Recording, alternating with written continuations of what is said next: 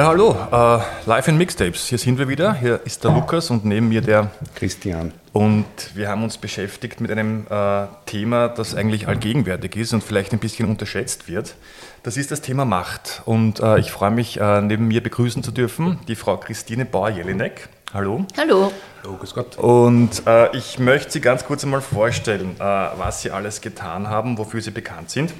Äh, Sie sind renommierte, äh, renommierter Wirtschaftscoach und Psychotherapeutin in Wien, Keynote-Speaker für Machtkompetenz sowie Gastdozentin an der Donau-Universität in Krems. Äh, Sie haben viele Sachbücher geschrieben, bekannt vor allem die geheimen Spielregeln der Macht oder die äh, helle und die dunkle Seite der Macht. Äh, Sie sind äh, sozusagen Speakerin für Gender-Anliegen, machen Lehrgänge für Macht, für Machtkompetenz, für effiziente Methoden für Mitarbeiter, für Mitarbeiterführung, für Verhandlungen mit Vorgesetzten, Behörden und Kunden sowie Strategien zur Durchsetzung von Zielen und zur Abwehr von Übergriffen unter Beachtung von Ethik und Verantwortung. Ja. Da steckt schon sehr viel drin, Allerdings, wenn man ja. das jetzt so aufschlüsseln möchte. Äh, meine erste Frage so generell wäre, wie kommen Sie zu dem Thema Macht an sich? Wie hat sich da der Weg äh, für Sie gestaltet? Das ist immer etwas, was man eigentlich nicht sagen darf. Meinen Klienten sage ich immer, man darf nicht sagen, es war ein Zufall, man muss ja immer einen Plan haben.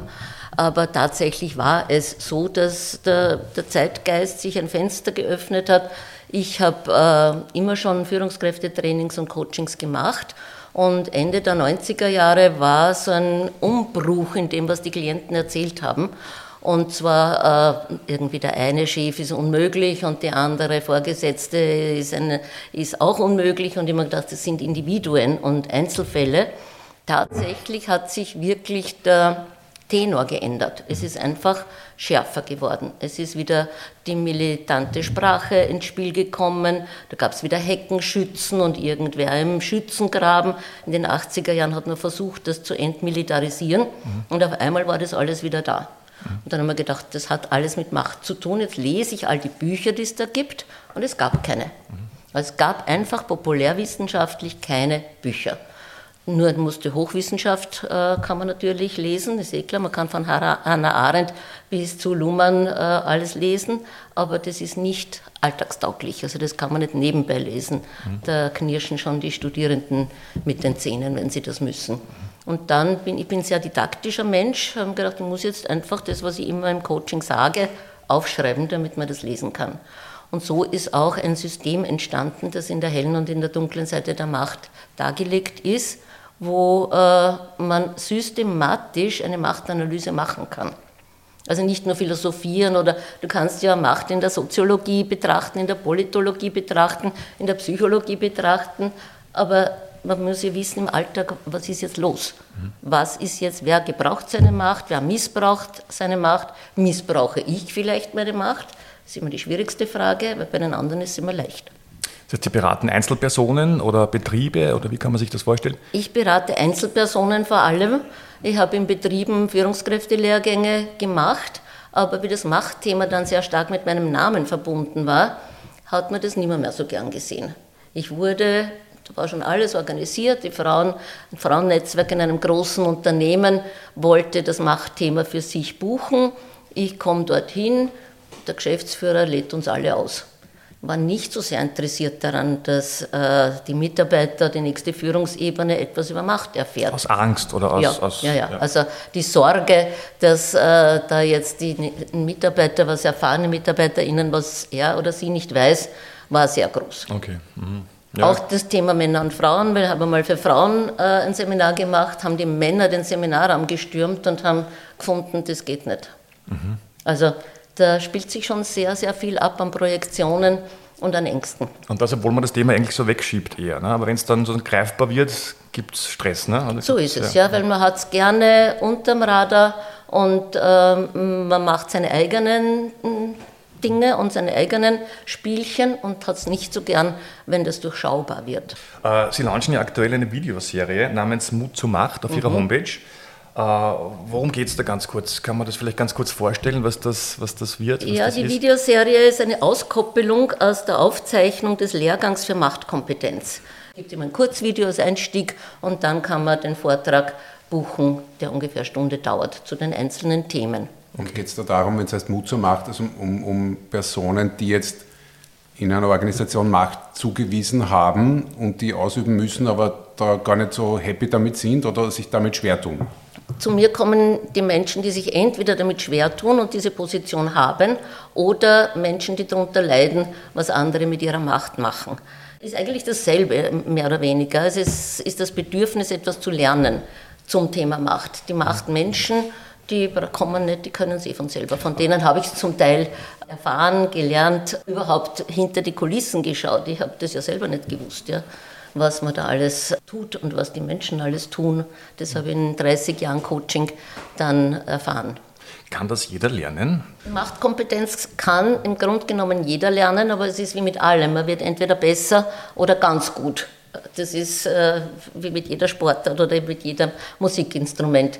Es gibt Menschen, die sind von vornherein begabt oder sie sind schon in solchen Haushalten aufgewachsen, wo sie das halt sozusagen mit der Muttermilch und mit der Sozialisation äh, mitbekommen haben, die merken das gar nicht, also die wissen das gar nicht. Die haben das in ihrem Verhalten, das merken nur die anderen. Und die kommen eh nicht. Es kommen die, die darunter leiden oder die, die etwas tun müssen, was sie bis jetzt noch nicht äh, erfahren haben oder wo sie bis jetzt noch nicht kompetent waren und die jetzt äh, zum Beispiel eine Reorganisation in einem Unternehmen durchführen müssen und Menschen kündigen, Personal reduzieren, obwohl sie das von ihrer Ethik gar nicht mhm. wollen. Es sind schwere Gewissenskonflikte, die da immer wieder im Coaching im Zusammenhang mit Machtausübung ja, abgehandelt werden. Das heißt, die müssen nicht ihre Macht durchsetzen, die müssen die Macht eines anderen durchsetzen, was das dann zu Problemen führen könnte. Das ist ja, wenn man eine Rolle übernimmt, immer so. Ja. Also die eigene Macht äh, ist dann immer mehr eingeschränkt und man ist ja ein Executive, also ein ausführendes Organ einer Organisation, eines Unternehmens, einer politischen Organisation, da ist man immer ausführendes Organ auch. Mhm. Und wenn sich das zu sehr überkreuzt, also zu sehr mit den eigenen Werten in Konflikt kommt, dann haben wir ein Problem. Mhm. Solange man es mittragen kann, geht's. In jeder Stadt und in jedem Land. Schreibt die Parole an jede Wand. Schreibt die Parole an jede Wand.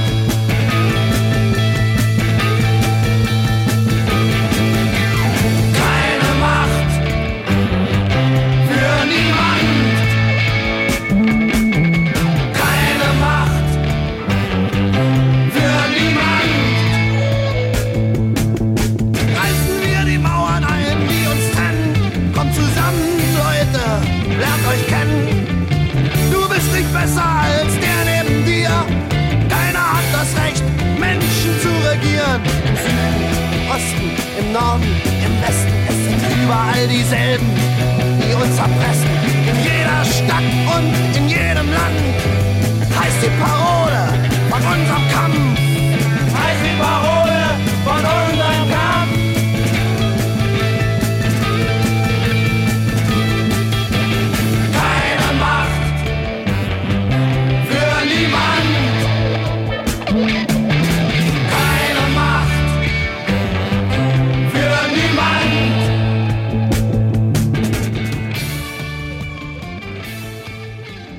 Lernt man sich besser kennen, wenn man sich mit Macht beschäftigt?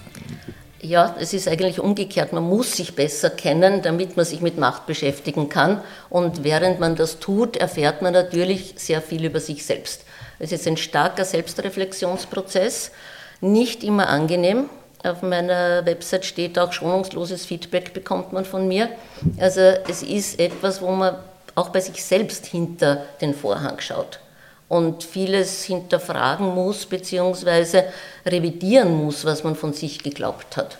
Also dass man zum Beispiel viel mehr Macht ausübt, als man gedacht hätte. Das ist sowieso so. Das führt auch äh, zu dem zurück, wie ich zur Macht gekommen bin. Ich habe immer nicht verstanden, was die Leute mit mir für ein Problem haben. Wo ich doch immer nur das Beste will und immer so friedlich bin und 70er Jahre und Love and Peace. Und wieso finden die, das ist irgendwie Ausübung von Macht? Verstehe ich überhaupt nicht. Ja? Bis mir dann eben in der Beschäftigung klar geworden ist, dass es halt andere Formen von Macht auch gibt als die institutionelle oder die sichtbare, vor allem emotionale Macht. Vor allem der, über Werte oder über die normative Macht, dass man sagt, das ist richtig, das ist falsch. Ja? Und da sind die sogenannten friedlichen Menschen halt besonders äh, gut drinnen und in dem zu sagen, das ist alles nicht Macht, das ist alles ganz friedlich und kooperativ. Und wenn man es genau anschaut, dann ist es natürlich auch eine Form von Machtausübung. Die vergessen was oder die, die, ja, die blenden unbewusst was aus. Sie blenden es ja. aus. Sie haben es dort nicht eingeordnet. Ja? Es ist, äh, wir haben das immer wieder, Macht haben immer die anderen das ist eh so in, dem, in diesem Machttabu. Macht haben immer die anderen und selber ist man, wir sind die Guten und die anderen sind die Bösen. Und dann zu sehen, wo man das selbst auch hat und wo man die Macht missbraucht, im Sinne von nicht legitimiert handelt, ja, das ist dann ein bisschen hart am Anfang. Mhm. Und was wäre es, wenn man jetzt noch äh, bei legitimiert oder halt jenseits von Legitimation oder nicht, was sind da so klassische, praktische Beispiele von äh, unerkannter Macht, die aber eigentlich Macht ist? Also vielleicht muss ich zuerst noch einmal sagen, was ich überhaupt unter Macht verstehe, mhm. damit wir jetzt mit diesem Begriff auch noch besser umgehen können, weil es ja so gut wie keine griffigen Definitionen gibt. Außer die von Max Weber äh, gibt es keine griffigen Definitionen, sondern immer seitenlange Abhandlungen. Ich habe äh, jetzt als Coach und an das Individuum gerichtet, Macht definiert ist das Vermögen, also es kommt von Potentia, ist das Vermögen, einen Willen gegen einen Widerstand durchzusetzen. Also ich brauche einen Interessenskonflikt, gibt zwei, die was wollen, unterschiedliches, und jeder tut etwas, um seine Interessen durchzusetzen. Und ich habe es auch ganz niederschwellig definiert, das geht bis zum Ich heb die Augenbraue und der andere weiß schon, was er zu tun hat. Nonverbale Signale, sehr stark auch Vorwurf, um das jetzt zum Beispiel zu kommen. Vorwürfe zu machen ist ein ganz starkes Mittel. Das funktioniert aber nur, wenn der andere dieselben Werte hat. Und dort hat es auch begonnen, auseinanderzudriften seit den Nullerjahren wo die sogenannten Idealisten oder Gutmenschen glaubt haben, sie können mit den Vorwürfen jetzt immer weiter und die anderen haben gesagt, äh, mir doch egal. Also ich bin nicht ansprechbar auf der Werteebene. Und dann sind große Irritationen aufgetreten. Die aber noch nicht aufgehört haben. Nein, die jetzt wieder stärker geworden sind, weil das Moralisieren ja eine Zeit lang äh, nicht so stark im Vordergrund war, aber natürlich jetzt von einer sehr kleinen Minderheit im Bereich der Frauenpolitik, im Bereich der Diversity-Politik ganz stark eingefordert wird. Bis zu, ich darf ein bestimmtes Wort nicht sagen oder ich muss mich bestimmt verhalten, bis zu Sanktionen, die eben dann den Ausschluss aus der Gemeinschaft oder einen starken Shitstorm äh, bewirken. Aber wenn es den, den, den anderen egal ist, was Sie gesagt haben, die Wertesysteme müssen gleich sein, dann, wenn es den anderen egal ist, geht es eigentlich ins Leere. Also dann ist es eigentlich es gar keine ja Macht mehr. Es, also es geht ja auch bei einer großen Gruppe in der Bevölkerung, bei einer größeren Gruppe ins Leere, weil denen, den meisten Menschen ist Gendern egal. Im Gegenteil, die ärgern sich darüber. Und es geht immer mit der Gruppe, die erreichbar ist. Mhm. Und das sind natürlich die, der sogenannte gebildete Mittelstand ist erreichbar darüber, weil Frauenrechte, Gleichstellung, Gleichberechtigung, äh, da kann ja nicht wirklich wer dagegen sein. Mhm. Und über dieses Einfallstor kann man natürlich jetzt ganz stark Druck ausüben. Mhm. Ich habe noch eine Frage zu, zu Max Weber.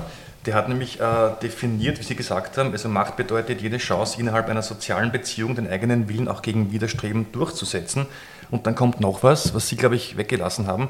Er sagt dann noch äh, gleich viel, worauf diese Chance beruht. Genau. Was ist dann der Unterschied zwischen Macht und das, vielleicht klingt das schon eher nach Gewalt. Was, genau. was ist der Unterschied zwischen Gewalt und Macht? Ja, also das ist der Grund, warum ich äh, Max Webers äh, Definition nicht zur Gänze verwendet habe, weil der Teil mit dem Interessenskonflikt ist ja gleich.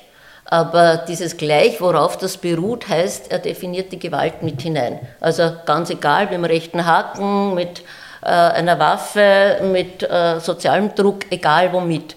Und mir war ganz wichtig, das habe ich eben in der hellen und in der dunklen Seite der Macht dargelegt, dass die ganzen niedrigschwelligen Formen der Macht auch Macht sind. Ja? Also eben nonverbale Gesten, kleine Androhungen, Andeutungen, das ist noch lange nicht Gewalt. Also diese Eskalation zu beachten, die sogenannten friedlichen Formen der Macht, ich überzeuge dich, weil wir sind verschiedener Meinung und ich habe die besseren Argumente, ist relativ friedlich und der andere sagt dann, ja stimmt, habe ich so noch nicht gedacht. Oder er hat andere Argumente und man einigt sich nicht. Das wäre die, wär die Information. Oder man verhandelt und man sagt, also, du gibst das und ich gebe das. Und dann kommt erst der Kampf. Dann kommt und dann, ab dann werden die beiden Gegner. Und dann gibt es einen, einen fairen Kampf, wo man das offenlegt und natürlich auch einen unfairen Kampf. Und Gewalt heißt Übermacht und Einsatz jetzt von allen Mitteln, egal was dabei rauskommt. Mhm. Da geht es nicht mehr darum, dass man beide äh, reinholt und dass man schaut, man findet etwas, einen Konsens oder einen Kompromiss, sondern da muss einer gewinnen. Mhm. Und diese Gewaltspirale, das kennt man sowohl im Privaten als auch in der Politik. Mhm. Ich würde gerne ein Lied spielen. Mhm. Und zwar äh, mit der Frage, um welche Art von Gewalt, um welchen Schauplatz es sich da vielleicht handelt. Und das wäre von John Lennon, Power to the People.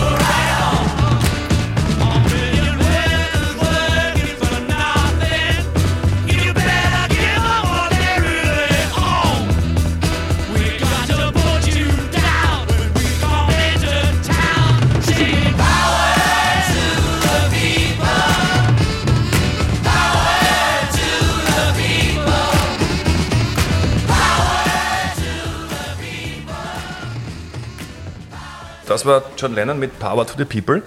Äh, in Ihren Büchern und Interviews unterscheiden Sie unter anderem äh, immer wieder niederschwellige Macht mit dem Kampf. Mhm. Äh, andererseits. Das ist mhm. meine These, dieses Lied wäre für mich eher der Kampf. Ein, eindeutig, oder? Dieses Lied und viele der Protestsongs rufen zum Kampf von unten nach oben mhm. auf. Also klassische Revolution, Proteste, auf die Straße gehen, die Füße auf die Straße bringen, endlich aufstehen. Das zieht sich ja durch, durch alle Gesellschaftsschichten. Und je schlechter die Bedingungen für mehr Menschen werden, umso stärker nimmt natürlich der Protestwille zu, auf die Straße zu gehen. Ob das jetzt die Gelbwesten in Frankreich sind und waren oder ob sich äh, die Klimakleber ankleben. Es gibt einfach einen Protest von unten nach oben. Und ähm, diese Macht, die den, dem Volk oder den Menschen der Mehrheit gehören sollte, das ist ja ein strittiges Thema, weil eine Demokratie ist eigentlich dadurch geprägt, dass alle Macht vom Volk ausgeht, nur des Spielens immer nicht, weil immer andere Eliten oder weil Eliten diese Macht an sich reißen und weil je mehr Druck die Mehrheit der Menschen hat, um zu überleben, also ihre Existenz zu sichern, umso weniger Kraft bleibt für politische Aktionen. Weil die sind so beschäftigt damit, dass sie verdienen müssen, zwei Jobs haben, Familie erhalten müssen, dass sie für politische Arbeit nicht mehr die Kraft und die Zeit haben.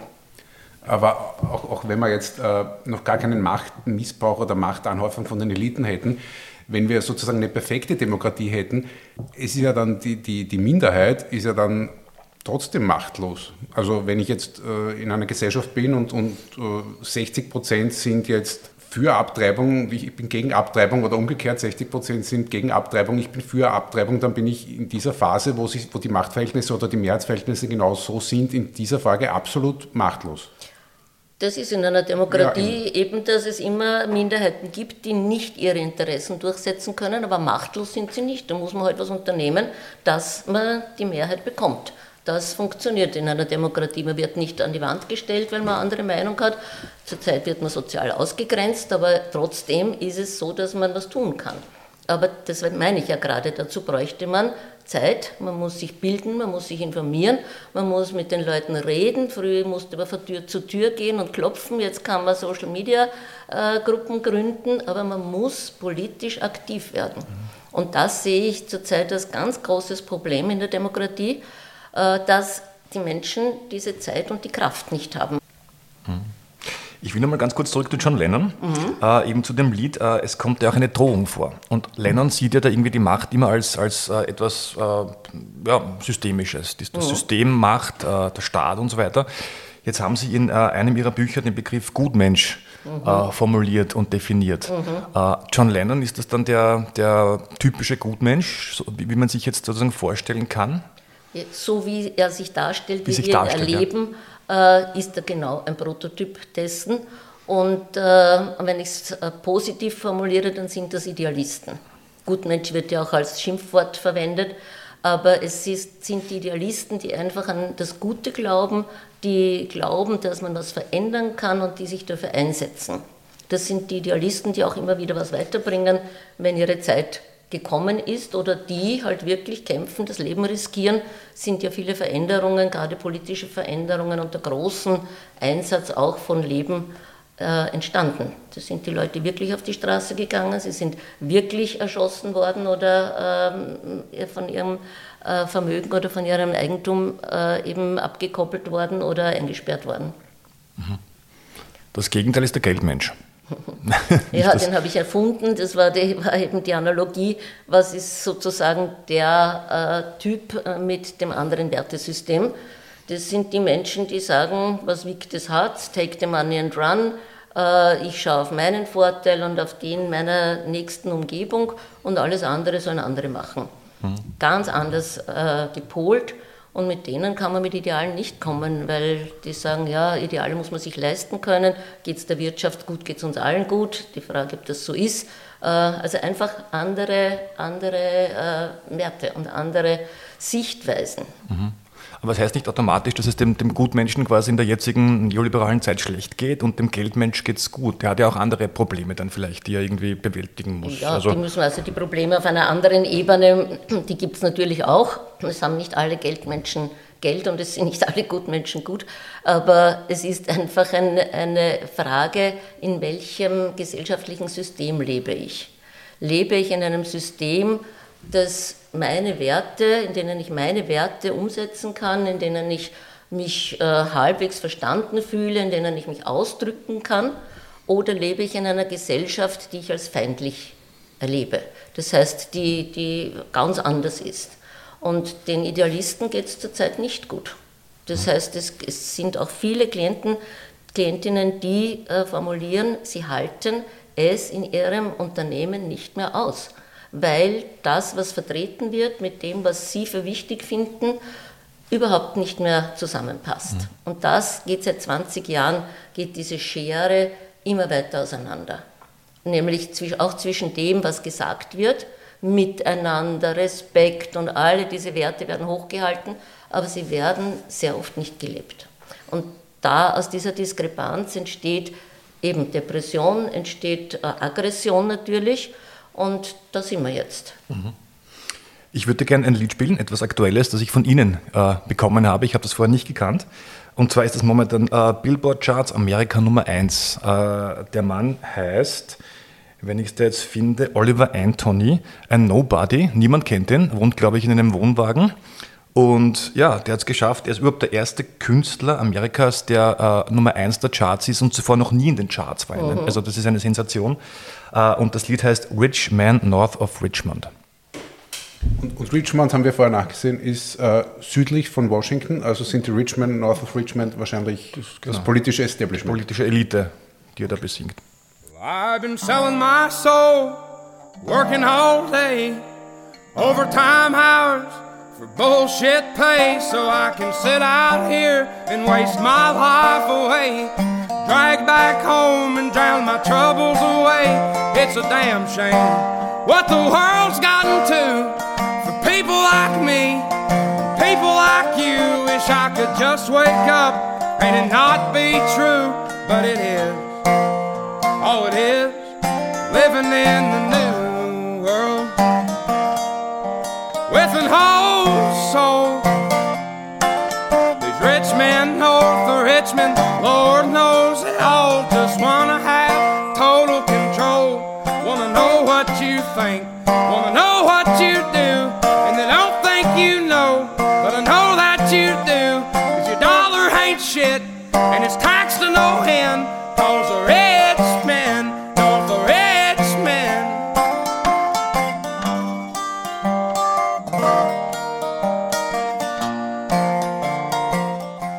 Was da jetzt passiert, ist ganz interessant. Also er, er protestierte eigentlich, kann man sagen, gegen die Eliten Amerikas.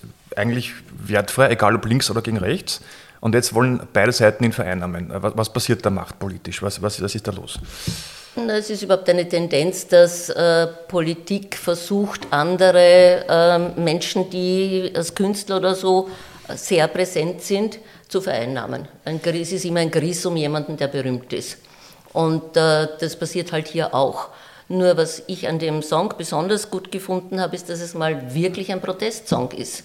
Ich verstehe zwar nicht, wieso die Rechten ihn vereinnahmen wollen, weil es ist eigentlich ein klassisch linkes Thema, nämlich der Kampf von unten nach oben und um Rechte und um Bezahlung äh, und um Würde. Äh, das, äh, ja, das erschließt sich mir nicht, aber ich glaube, das ist ihnen auch egal. Es geht eigentlich immer darum, dass man sich mit jemandem zeigt und etwas auf die Fahnen heftet, was gerade einen Durchbruch hat. Und dass es endlich wieder einen Protestsong gibt, das finde ich wirklich, wirklich großartig, weil ich habe gerade nachgedacht, würde mir ein aktueller Protestsong einfallen und ich hätte müssen recherchieren. Wirklich sozialkritisch, politisch ist das jetzt das Erste und was mir untergekommen ist. Und dass es in Amerika äh, passiert ist, in den USA, ist natürlich auch interessant. Es ist eben eigentlich, äh, kriegt die Füße auf die Straße, ist wie bei John Lennon, ja, steh auf oder auch politische Aktionen wie Aufstehen, ähnliches steht endlich auf. Wo ist die Macht der Mehrheit des Volkes? Die ist, es sagen zwar viele, ich bin das Volk und wir sind das Volk und die anderen sind auch das Volk, aber wo ist diese soziale Komponente, die sagt, wir haben ein Recht auf einen Lohn, von dem wir leben können und wir haben ein Recht auf Respekt. Da wird zwar gegen Hass im Netz alles Mögliche unternommen, aber am Arbeitsplatz mm, habe ich Klienten genug, die versuchen, ihr Recht durchzusetzen. Das ist nicht einfach.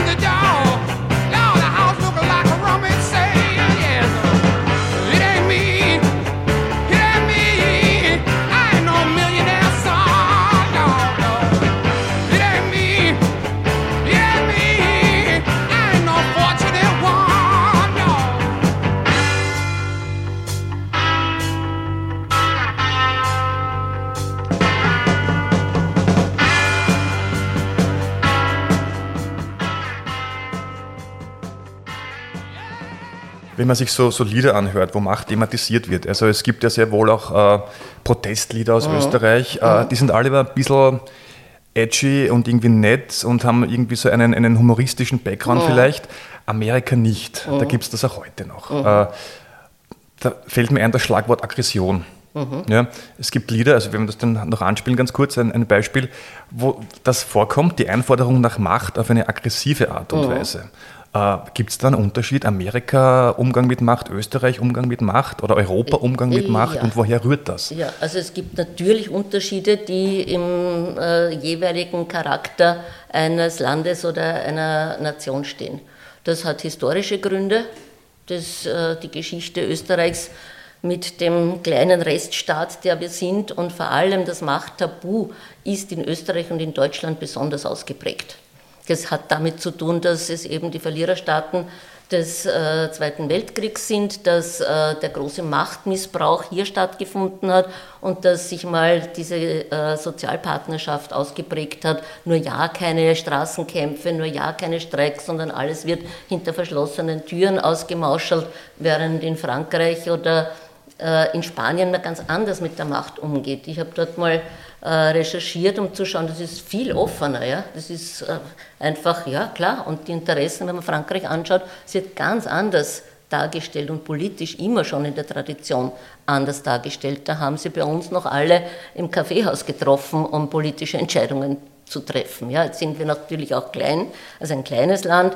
Und dieses Aus, ähm, Ausschalten hinter verschlossenen Türen, das hat halt lange Tradition.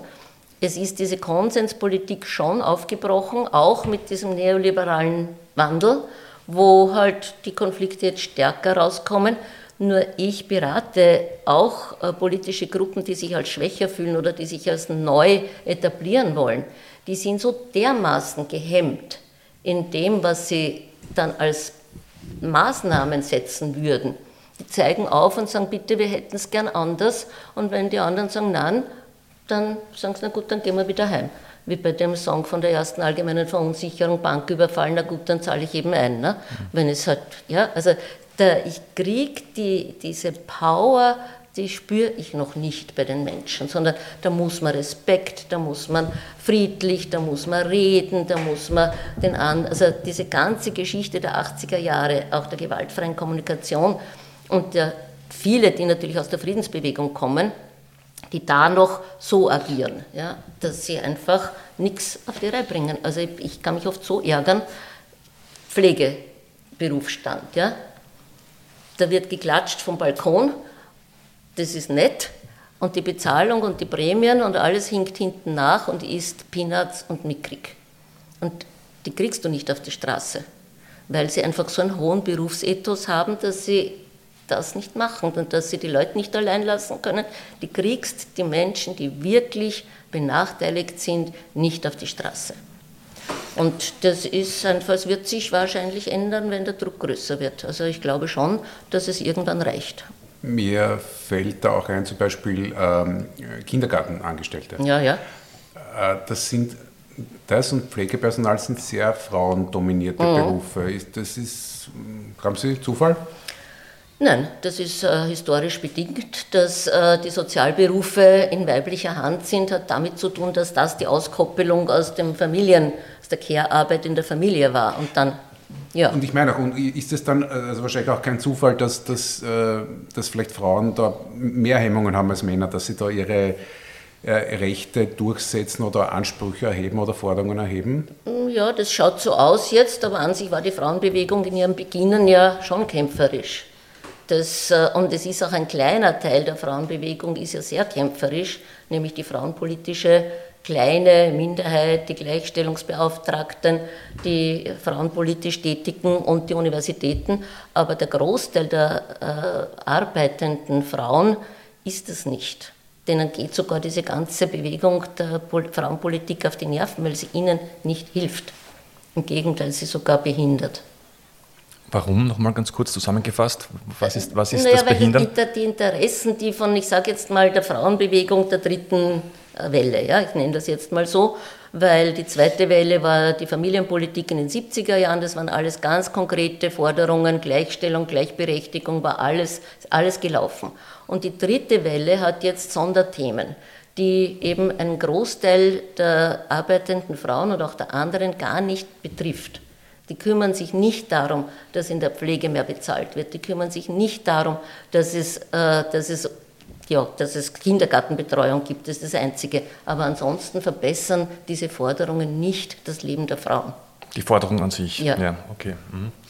Äh, hat das auch jetzt abgesehen von, von Männerrollen und Frauenrollen vielleicht ein bisschen damit zu tun mit, dieser, mit diesem Opfermythos der Österreicher, der sozusagen äh, sich eher gängeln lässt und als Opfer hat man es angenehmer und so weiter und deswegen komme ich nicht zu dem Erfolg, den ich mir eigentlich sozusagen, den ich fordere?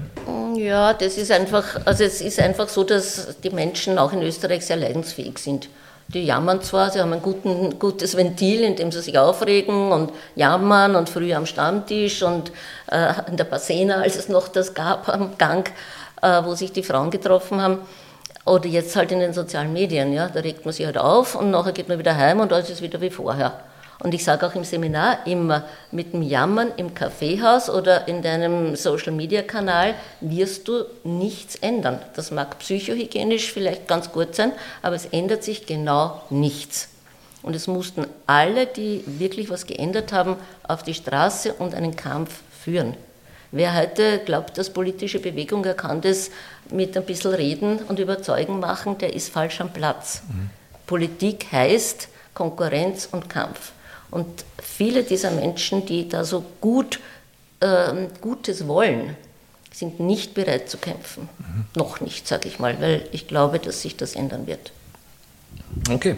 Äh, kommen wir vielleicht zur popmusikalischen Entsprechung des Ganzen. Also ich habe mir das angeschaut, äh, auch schon besprochen vorher. In Österreich gibt es ja sehr wohl Protest oder hat es gegeben, diese Art von, diese Art von Protestsong. Aber was wir nicht haben, ist eben dieses aggressive Fordern, mhm. dieser, dieser, Kampf. Mhm. Und da würde ich gerne ein Beispiel spielen, nämlich von Rage Against the Machine, Take the Power Back. Bring that shit in.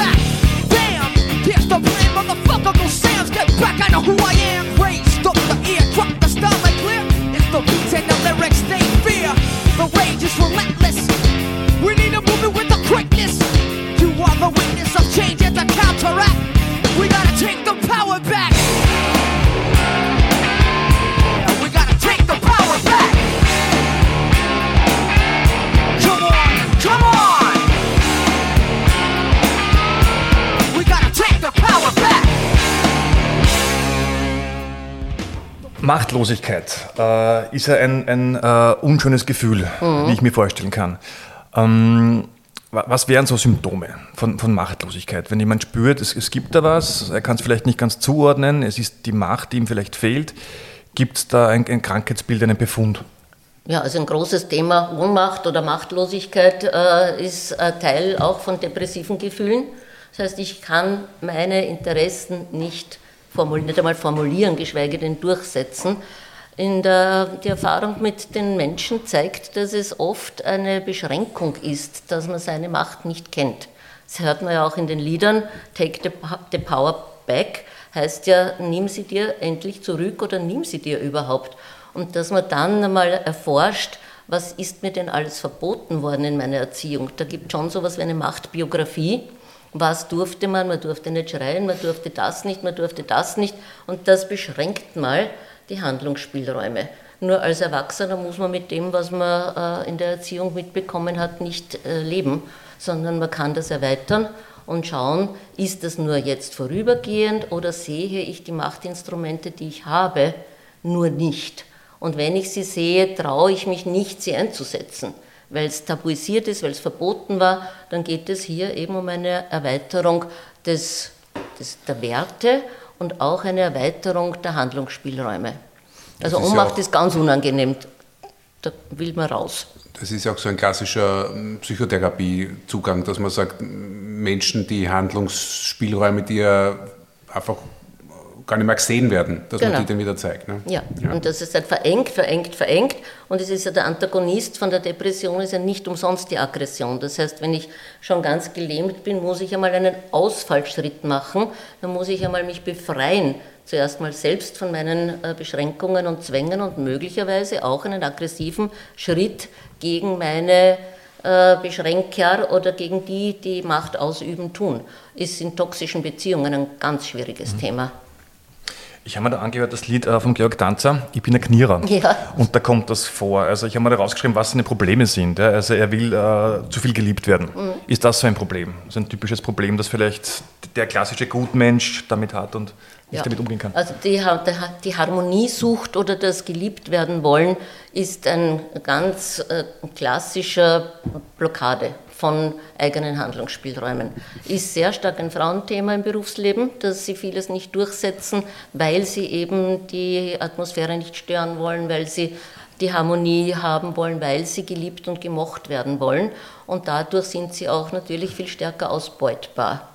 Aber es ändert sich diese Situation jetzt im Geschlechterverhältnis insofern, als jüngere Männer die Söhne der 68er Mütter dieselben Probleme aufweisen. Die sind genauso liebesbedürftig, äh, harmoniebedürftig und ja nicht äh, kämpfen, ja nicht so die klassischen Männerbilder haben die nicht.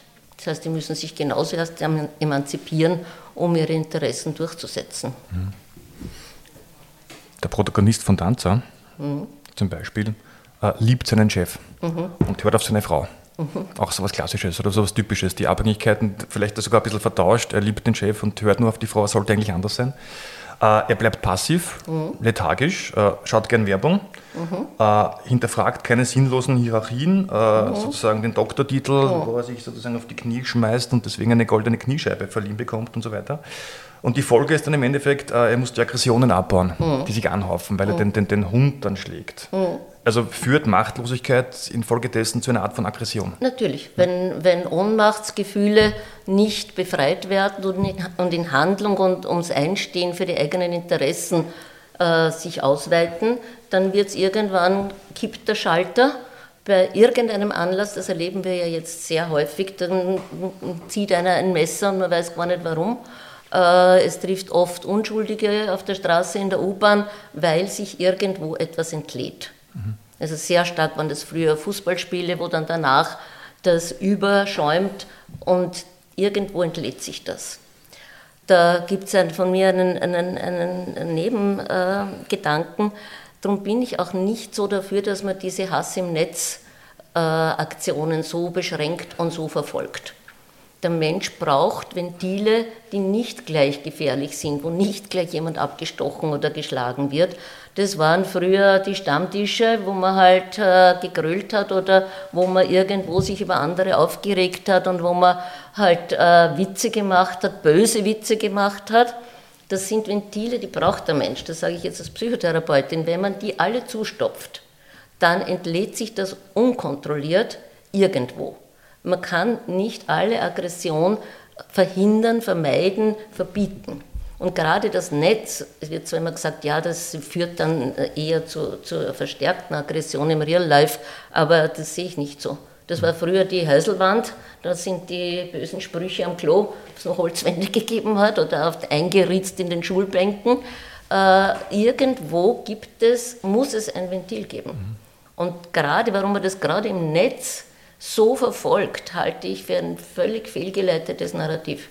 Mhm weil sich was aufstaut. Das heißt, die Beschäftigung mit Macht oder die, die, die Beschäftigung mit Machtstrukturen führt im Endeffekt im Idealfall zu einer etwas entspannteren Welt in Wirklichkeit oder zu einer friedvolleren Welt oder liebevolleren Welt. Das ist das, das, ist das Paradoxon, dass äh, wenn man sich mit Macht beschäftigt, man viel länger friedlich bleiben kann, weil man einfach mehr Verhaltensweisen hat und weil man nicht so viel aufstaut und das ist, äh, glaubt man immer nicht, ja, wenn man glaubt, mit Macht, äh, da, da wird das alles gleich noch viel ärger.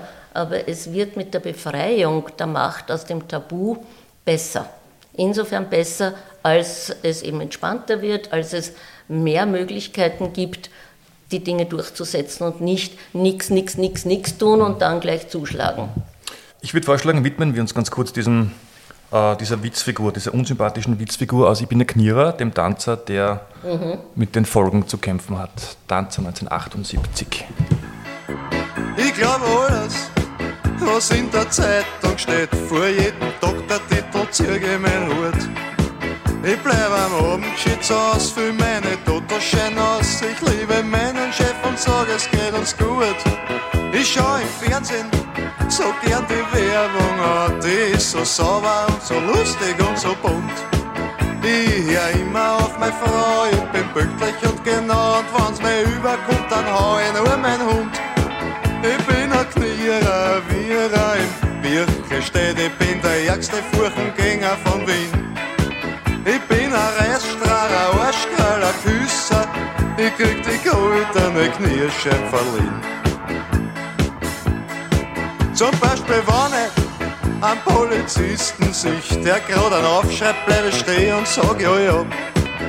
Tun sie nur ihre Pflicht, schließlich gehört sich das nicht. Und wenn kein Kiewerer da ist, sag genau, ich bin für Ordnung und für Sicherheit. Und meine Kinder sind genauso wie ich. Nur manchmal in der Nacht Da krieg ich den Verdacht, die verstöhnen sie und scheißen auf mich. Weil ich bin ein Knierer, Vierer im Birke. Ich bin der ärgste Furchengänger von Wien. Ich bin ein Reisstrahler, Arschkraller, Küsser. Ich krieg die goldene Knirsche verliehen. Ja, ich bin ein Knierer, Vierer im Birke. Ich bin der ärgste Furchengänger. Ich bin ein Reisstrahler, Arschkraller, Küsser. Ich krieg die goldene Knirsche verliehen. Ich krieg die goldene Knirsche verliehen. Ja, okay. Eine andere Theorie von Ihnen ist äh, eben dieser Paradigmenwechsel zwischen äh, sozusagen den 70er, 80ern, 90ern. Äh, Sie haben es genannt, äh, wenn ich mich richtig erinnere, diese gute alte Zeit, Thema Vollbeschäftigung, Sozialpartnerschaft. Und dann eben äh, das Gegenteil davon, äh, die schöne neue Welt, Neoliberalismus. Neoliberalismus. Äh, wie wie kommt es dazu? Was muss es Gründe geben, dass so ein Paradigma sich generell einmal verändern kann? Genau. Was sind das für Krisen oder Punkte, die das eingeleitet haben? Also wenn man diesen kurzen historischen Abriss hernimmt, dann gibt es die Zeit des Wiederaufbaus nach dem Krieg, wo halt äh, die Wirtschaft auch dann boomt und wieder konsumiert wird. Dann gibt es die große, große, es waren eh nur 20 Jahre, die Phase der Sozialpartnerschaft und, wenn man sich das anschaut, in Europa hauptsächlich sozialdemokratische Regierungen. Das heißt, da wurde sehr viel getan in Richtung freie Bildung, in Richtung Förderung von äh, Schulgeld, von äh, Familienförderung, also sehr viel Soziales ist passiert damals, auch in Richtung Gleichstellung von Mann und Frau. Das äh, und, Vollbeschäftigung. Also es war ja immer auch sehr viel investiert in Richtung Vollbeschäftigung. Wie ich aufgewachsen bin, meine Generation, wir haben das Gefühl gehabt, auf uns wartet man. Wir können, wir können studieren, was wir wollen. Die Frauen hatten die erste, das erste Mal Freiheit und man wartet auf uns. Man kann sich den Job aussuchen. Und auch noch der Beginn meines Coachings, meiner Coaching-Tätigkeit war noch, wenn jemand kam und gesagt hat, mir freut der Job nicht, dann haben wir gesagt, na was willst du denn lieber machen? In drei Monaten hat jemand einen anderen Job gehabt. Heute, wenn jemand sagt, äh, ich, mich freut der Job nicht, müssen wir fragen, musst du Geld verdienen oder nicht? Und wenn er sagt, er muss Geld verdienen oder sie, dann machen wir was anderes, als wenn er sagt, na. Weil das sind einfach andere Zustände. Und der Anlass oder der, der Auslöser dafür ist der Zusammenbruch des Sozialismus, der Fall der Mauer das ist der Auslöser, weil vorher war das Gleichgewicht des Schreckens und dazwischen haben sie irgendwie, hat sie Mitteleuropa recht gut gehalten zwischen Kapitalismus und äh, dem Kommunismus und immer der schreckten Kommunismus auf der anderen Seite. Das hat sich recht gut ausbalanciert. Und diese äh, soziale Marktwirtschaft von beiden etwas war ja das gängige Modell. Und dann fällt, bricht der Kommunismus zusammen die Mauer fällt und ab dem Moment ändern sich die Machtverhältnisse insgesamt. Also man braucht sich ja nur die, die Medien von damals anschauen. Der Kapitalismus hat sich als das siegreiche System gefeiert. Ja, das andere war ein Irrtum, es war ein Unrechtsstaat und, und, und, Bashing ohne Ende. Die Verlierer, also dieses System wurde mal komplett runtergemacht und der Kapitalismus war das siegreiche System und konnte sich in Europa jetzt ungebremst ausbreiten. Und äh, was ich noch festgestellt habe damals, ist, dass zehn Jahre lang die eigentlichen Gegner übersehen haben, was passiert. Die Gewerkschaften haben es übersehen, die Sozialdemokratie hat es übersehen, weil die haben nur den dritten Weg versucht, haben versucht, eben die, diesen alles zu vereinen. Ja? Und eine Bank die dann, die, die dann äh, baden gegangen ist, äh, auch zu haben. Alles, alles, alles. Also wir wollen die besseren Kapitalisten sein mit dem menschlichen Antlitz und alle diese Slogans damals. Und die haben übersehen, dass völlig andere Spielregeln hier eingeführt wurden. Und wie sie es dann gesehen haben, war es ziemlich spät. Dann äh, war das System sehr weit in die Gesellschaft vorgedrungen. Es gab dann diese äh, die äh, Entstaatlichungen, also alle Privatisierungen von den großen Industrien. Es gab die Mergers, die Zusammenlegungen von den Konzernen. Früher hat es bei uns ein Föst gegeben und gerade noch Unilever und das war es auch schon. Ja. Das, die Übernahmen der Konzerne, die äh, haben extrem zugenommen und damit herrscht ein völlig anderes Spiel. in der Wirtschaft. Man kann ja, glaube ich, sagen, es ist auch sehr viel Macht jetzt gar nicht mehr in den Institutionen oder in der Politik, sondern eben woanders, wie zum Beispiel bei Unternehmen, weil es hat Natürlich. jetzt äh, Apple hat wahrscheinlich mehr Macht über die österreichische Gesellschaft oder hat, nehmen wir jetzt Apple, Google, Genau. Netflix und, und, und Facebook, wenn Genau. man die zusammenrechnet, werden die insgesamt so viel Macht haben wie eine Partei, eine große. Ja, eigentlich wie in ganze Nationen. Ne?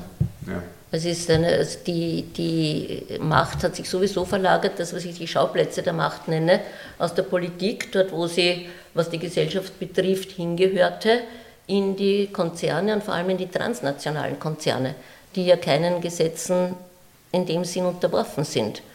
Die sind ja staatenlos. Das ist eine Verschiebung, die, finde ich, viel zu wenig diskutiert wird. Gerade in politischen äh, kleinen Gruppierungen, von Attac angefangen, gibt es natürlich Bewegungen, die das aufzeigen, aber das schlägt nicht durch, vom Wissen her nicht und von der Aktivierung, Mobilisierung der politischen auch nicht. Weil die Politik könnte sich ja relativ einfach äh, relativ viel von dieser Macht wieder zurückholen. Könnte sie ja, tut sie aber nicht, weil sie abhängig ist davon. Äh, Man fragt sich, sind sie gekauft? Haben sie so viel Angst? Also da gibt es ja alle möglichen Theorien. Warum verzichtet die Politik auf ihr Machtmonopol im gesellschaftlichen Bereich? Aber was ist das dann? Weil es gibt ja auch eine Art von Mischform, wenn man sich so Unternehmen anschaut. Also die flache Hierarchie zum Beispiel, äh, Mitarbeiterbeteiligung. Wa- Was ist das dann? Ist das dann äh, sozusagen nur, was man nach außen hin gut verkaufen kann? Weil das hat ja mit dem dann nichts zu tun, dass diese Ja, das ist jetzt, gehen wir wieder von der, von der Makroebene Ja. der Gesellschaft jetzt auf die mittlere Ebene der Institutionen oder der Unternehmen. Und da ist die Idee von der flachen Hierarchie, die ist ja schwer gescheitert. Die wird äh, in der Praxis, ja, sie wird so weiterhin verkauft und dauernd gibt es Transformation und dauernd wird sie noch flacher und dann wird sie wieder, dahinter gibt es dann wieder geheime Hierarchien. Das ist ja ein Lieblingsthema von mir, die Hierarchisierung von Unternehmen. Es gibt immer Hierarchien so flach, also egal wie flach das ist, äh, formell, dann bilden sich eben informelle Hierarchien. Und letztlich ist der oder die, die dich einstellt oder die dein Gehalt erhöht oder nicht oder deine Aufgaben, die ist drüber. Also es gibt eigentlich, äh, ich habe immer das Gefühl, äh, es gibt eigentlich keine machtfreien Räume. Die, die, die Macht ist immer da. Die Frage ist halt nur, wie, von wem und wie offensichtlich sie in Anspruch genommen wird. Ne? Machtfreie Räume gibt es kurzfristig unter wenigen, also in kleinen Gruppen. Ja, wenn alle gerade derselben Meinung sind, dann gibt es zwar natürlich eine strukturelle Macht dahinter, aber jetzt mal, wenn wir uns alle einer Meinung sind, wir wollen ein Projekt machen, äh, der eine macht einen Vorschlag, der andere sagt, ist super, so machen wir das und solange das dahin geht, ist dieser angenehme Zustand, wir sind alle unterwegs, die Energie ist hoch und alle sind kreativ. Und wenn der Erste sagt, na, das ist ein Blödsinn, so machen wir das nicht, beginnt, wer will was. Und dann beginnt die Durchsetzung. Oder wie eine Liebesbeziehung am Anfang. Ja, auch so, ja, natürlich. Ich hätte ein Lied, das da, glaube ich, gut reinpasst. Äh, Da geht es um so einen machtfreien Bereich, der irgendwie geschaffen wird und man weiß nicht genau, wie lange er hält, halten wird. Ne? Äh, Das ist Patti Smith mit People Have the Power von 1988. Ich glaube, ihr größter Hit. Mir fällt jetzt Einer der größten sicher. Ja, ja wahrscheinlich. Glaube glaub ich, glaub ich schon, ja. Und hören wir kurz mal rein. Patti Smith, People Have the Power. Where there were deserts, I saw fountains like cream. The waters rise, and we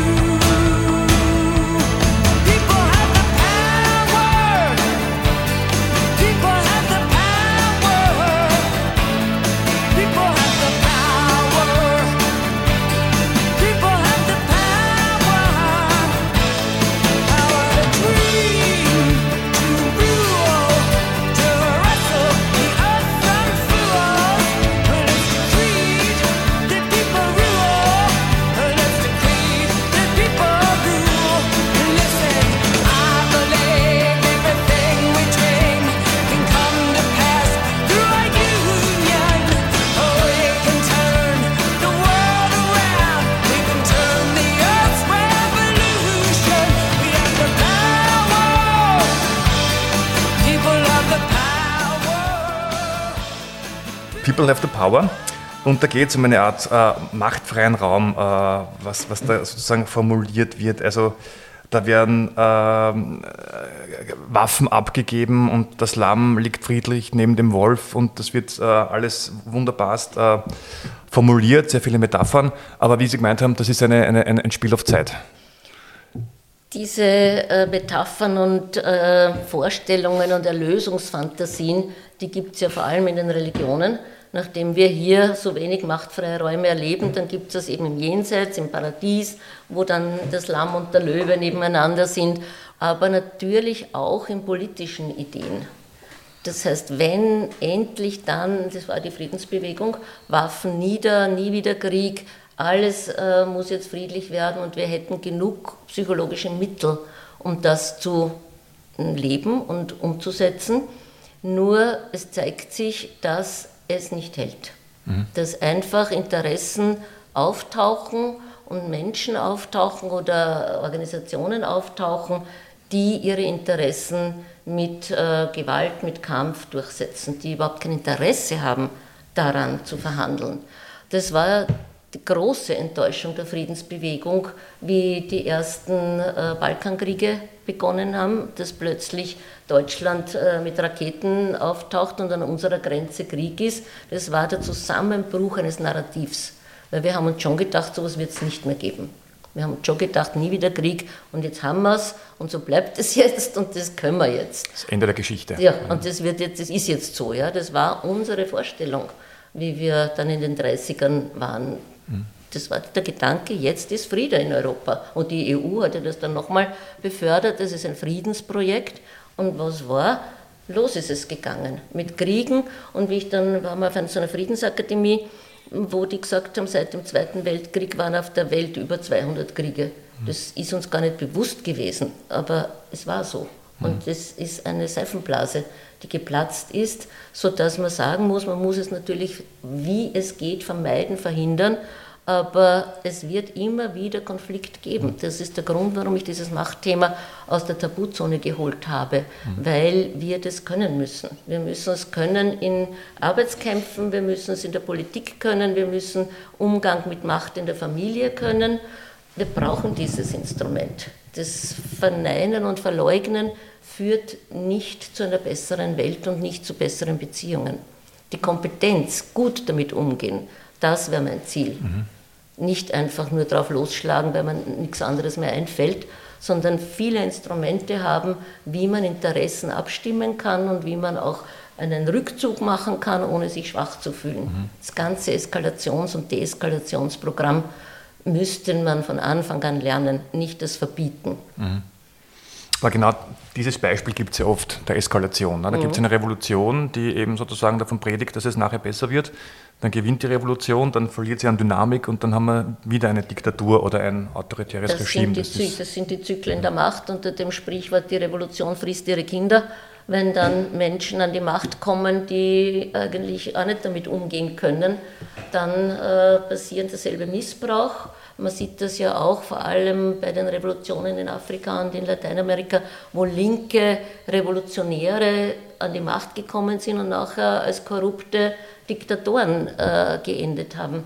Das ist alles sehr traurig, sehr enttäuschend, aber es wäre aus meiner Sicht sehr wichtig, wenn man das als Grundkompetenz lernen würde. Machtkompetenz. Mhm. Soziale Kompetenz ist inzwischen ein Schlagwort, das wollen alle können, und ein Teil davon ist mit Macht umgehen können. Aber es endet ja zu einem gewissen Grad immer in Missbrauch. Nur in einer Demokratie kann es dann halt abgewählt werden, die, die Machthaber, oder? Also es, es ist fast wie eine, ein, ein, ein, physikalisches Gesetz, oder? Dass, dass es in Missbrauch endet, irgendwann, früher oder später. Äh, ja, also zumindest in mehreren Generationen. Es muss dann nicht sein, dass die Menschen, die das aufgebaut haben, die sind, die es missbrauchen, aber irgendwann äh, verliert das an Dynamik, verliert das an Werten und dann kommen eben Menschen an die Macht, die es in den Graben führen. Die, das Abwählen in der Demokratie, das ist ja der große Vorteil der Demokratie, dass man nicht erst jemanden köpfen muss oder eine Schlacht ausüben muss, wirklich eine physische, sondern dass man mit Wahlen das ändern könnte. Nur die Frage ist, wie sind wir wieder am Anfang, wie kommt die Power to the People. Wie kommt äh, die Macht und das Bewusstsein zu den Menschen? Da ist ja heutzutage natürlich Manipulation und Propaganda ein großes Machtmittel. Ich muss in der Demokratie die Mehrheit für mich gewinnen. Und damit nehmen alle Mächtigen alles in Anspruch, was es nur gibt.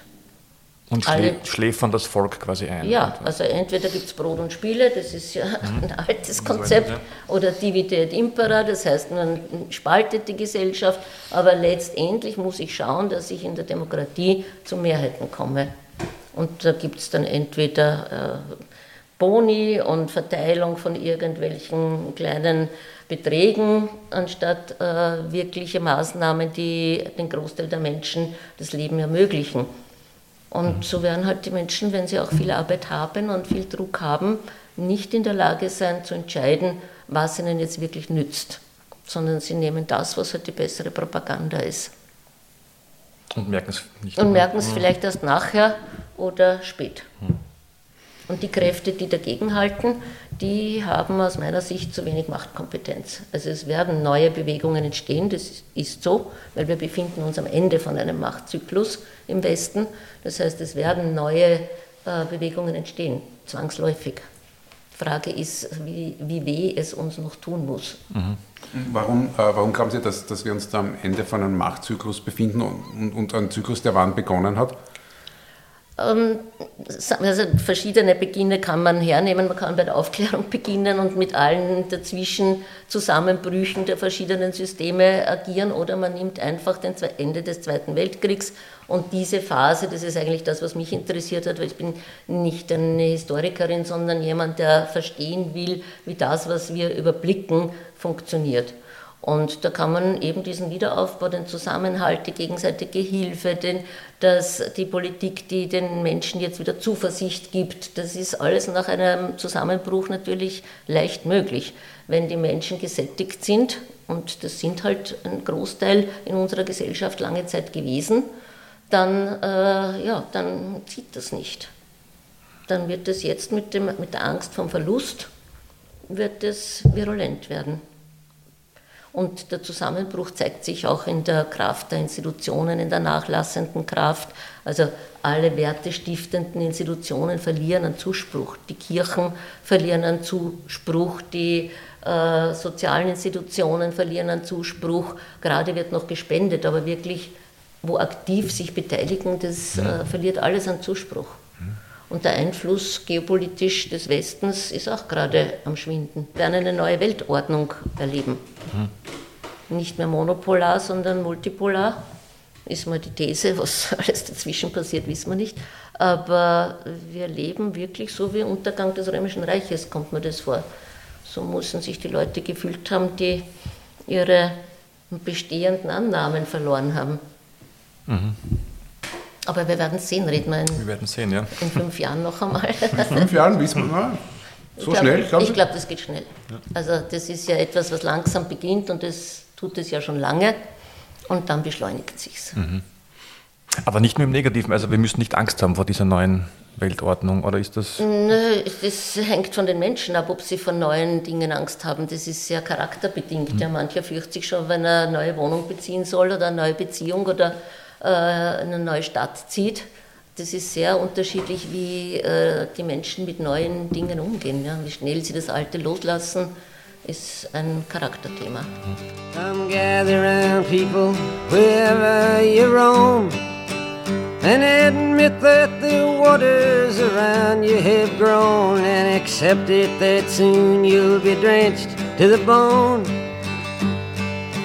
If your time is worth saving, then you better start swimming or you'll sink like a stone, or the times they are a changing.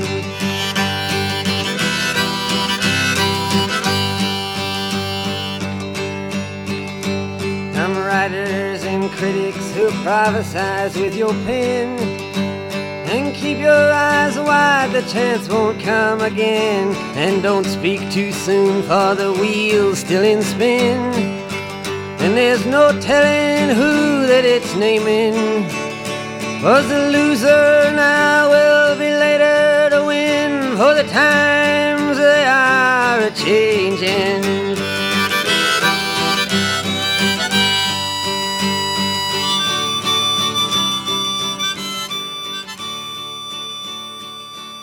Ich würde noch gerne ein Thema ansprechen, das äh, so alt ist wie die Menschheit. Äh, Macht und Beziehung. Das ist, glaube ich, ein sehr wichtiges Thema bei Ihnen. Äh, und Sie haben da äh, generell unterschieden in, in äh, ich glaube, mehrere Arten von Beziehungen. Einmal Leistungsbeziehung und äh, Herzbeziehung. Vielleicht erst einmal zur Definition, dass man das mal unterscheidet und wir uns dann auf was konzentrieren können. Was ist das? Also hier geht es sehr stark auch um Männermacht und Frauenmacht. Aber Beziehung wird immer so im Allgemeinen als etwas Angenehmes äh, beschrieben, wo man, oder eben konfliktbehaftetes, aber sehr stark ins Privatleben äh, gedacht. Aber wir haben natürlich auch Leistungsbeziehungen am Arbeitsplatz und die funktionieren nach anderen äh, Prinzipien und Spielregeln. Das ist ein, auch einer der äh, Illusionen, dass man glaubt, die Firma ist meine Familie. Und äh, funktioniert genau so. Und da rede ich halt mit meinem Chef. Kommen die Klienten und sagen, äh, mein voriger Coach hat gesagt, ich soll mit meinem Chef reden, aber ich kriege keinen Termin. Und ich frage dann oft, nun, was haben Sie mit ihm geredet? Und dann kommt Vorwurf, Vorwurf, Vorwurf, Vorwurf. Und dann würde ich sagen, ich würde Ihnen auch keinen Termin mehr geben, weil warum soll sich der diese Beziehungskiste von Ihnen anhören?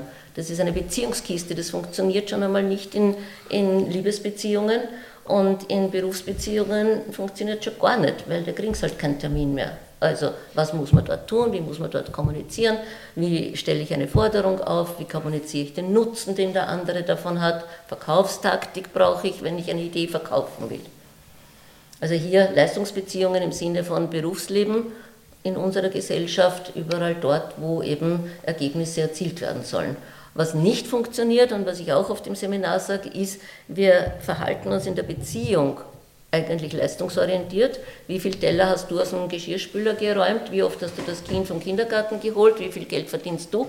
Und wie viel Zeit habe ich? Kann ich in Yoga gehen? Nein, aber du gehst äh, zu deiner Musikgruppe. Das ist ein, ein ewiges Thema, ja? aber da werden Leistungsbeziehungen definiert. Das hat auch sehr stark mit den frauenpolitischen Forderungen der Quantifizierung zu tun, was ein völliger Unsinn ist, ja? weil du kannst dieses halbe halbe nicht wirklich quantifizieren.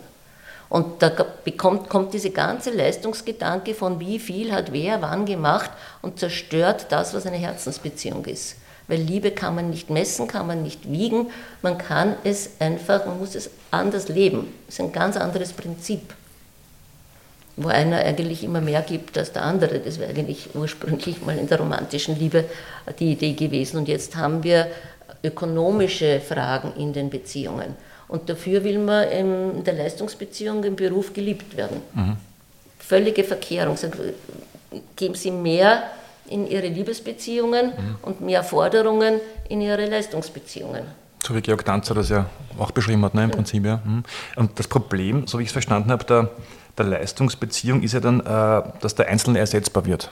Was, was ja sein muss in einer Leistungsbeziehung. Wenn jemand Leistung bringt Natürlich. sozusagen und der ist dann nicht mehr da, muss wer andere das übernehmen, nämlich auf dem gleichen Niveau. Ne? Und das passt nicht zu einer Herzensbeziehung. Logisch, eigentlich. Obwohl das dort auch oft jetzt so gelebt wird, Genau, dass ja. einfach ersetzt wird, wenn es nicht passt. Genau, ja? ja, ja. Also man wird in, in Herzensbeziehungen auch schneller ersetzt als früher. Mhm. Und die, in, in der Leistungsbeziehung muss es natürlich so sein, dass eine Organisation muss jeden ersetzbar machen. Die kann sich nicht an den einzelnen großartigen Menschen binden, wenn der weg ist. Ich habe ein Riesenproblem in meinem Ablauf. Ich muss wie beim Haifisch die Zähne schauen, dass immer gleich jemand nachrückt. Und das ist eine narzisstische Kränkung, würden wir aus der Psychotherapie sagen, weil ich bin eine Nummer, ich bin ein Rädchen. Je größer die Organisation, umso mehr Rädchen, umso mehr ersetzbar. Question, tell me what you think about me. I buy my own diamonds and I buy my own rings. Only ring your celly when I'm feeling lonely. When it's all over, please get up and leave. Question, tell me how you feel about this. Try to control me, boy, you get dismissed. Pay my own condo and I pay my own bills. Always 50 50 in relationships. The shoes on my feet, I buy. The clothes I'm wearing, I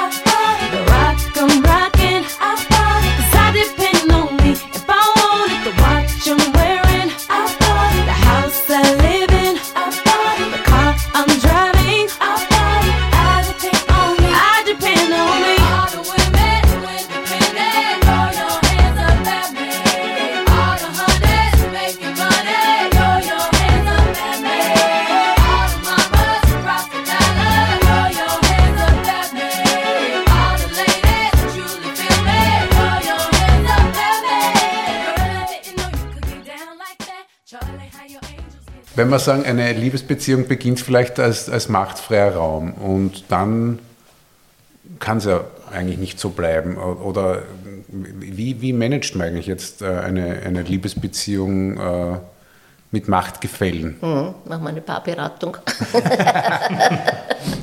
Na, aber was macht Also- man? Also wenn, wenn, nehmen wir an, äh, äh, wir haben zwei und der eine ist schöner oder der andere hat mehr Geld. Das ist ja alles, sind ja alles Gefälle. Ne? Natürlich, aber darum beginnt auch eine Liebesbeziehung nicht im machtfreien Raum. Die ist nur mit Hormonen überdeckt, die Machtfragen. Also, äh, Sex ist ein ganz starkes Machtinstrument. Geld ist ein ganz starkes Machtinstrument. Ja. Also die Frage, warum Beziehungen entstehen, die sind ja nicht nur von der Romantik äh, geprägt, sondern bewusst oder unbewusst gibt es ja andere Motive. Und zuerst sind vielleicht Interessen noch sehr parallel und dann kommen sie halt zutage. Dann ist irgendwie das Gefälle von mehr Geld, weniger Geld, äh, mehr attraktiv, mehr sexuelle Bedürfnisse, weniger, da entstehen überall Interessenskonflikte.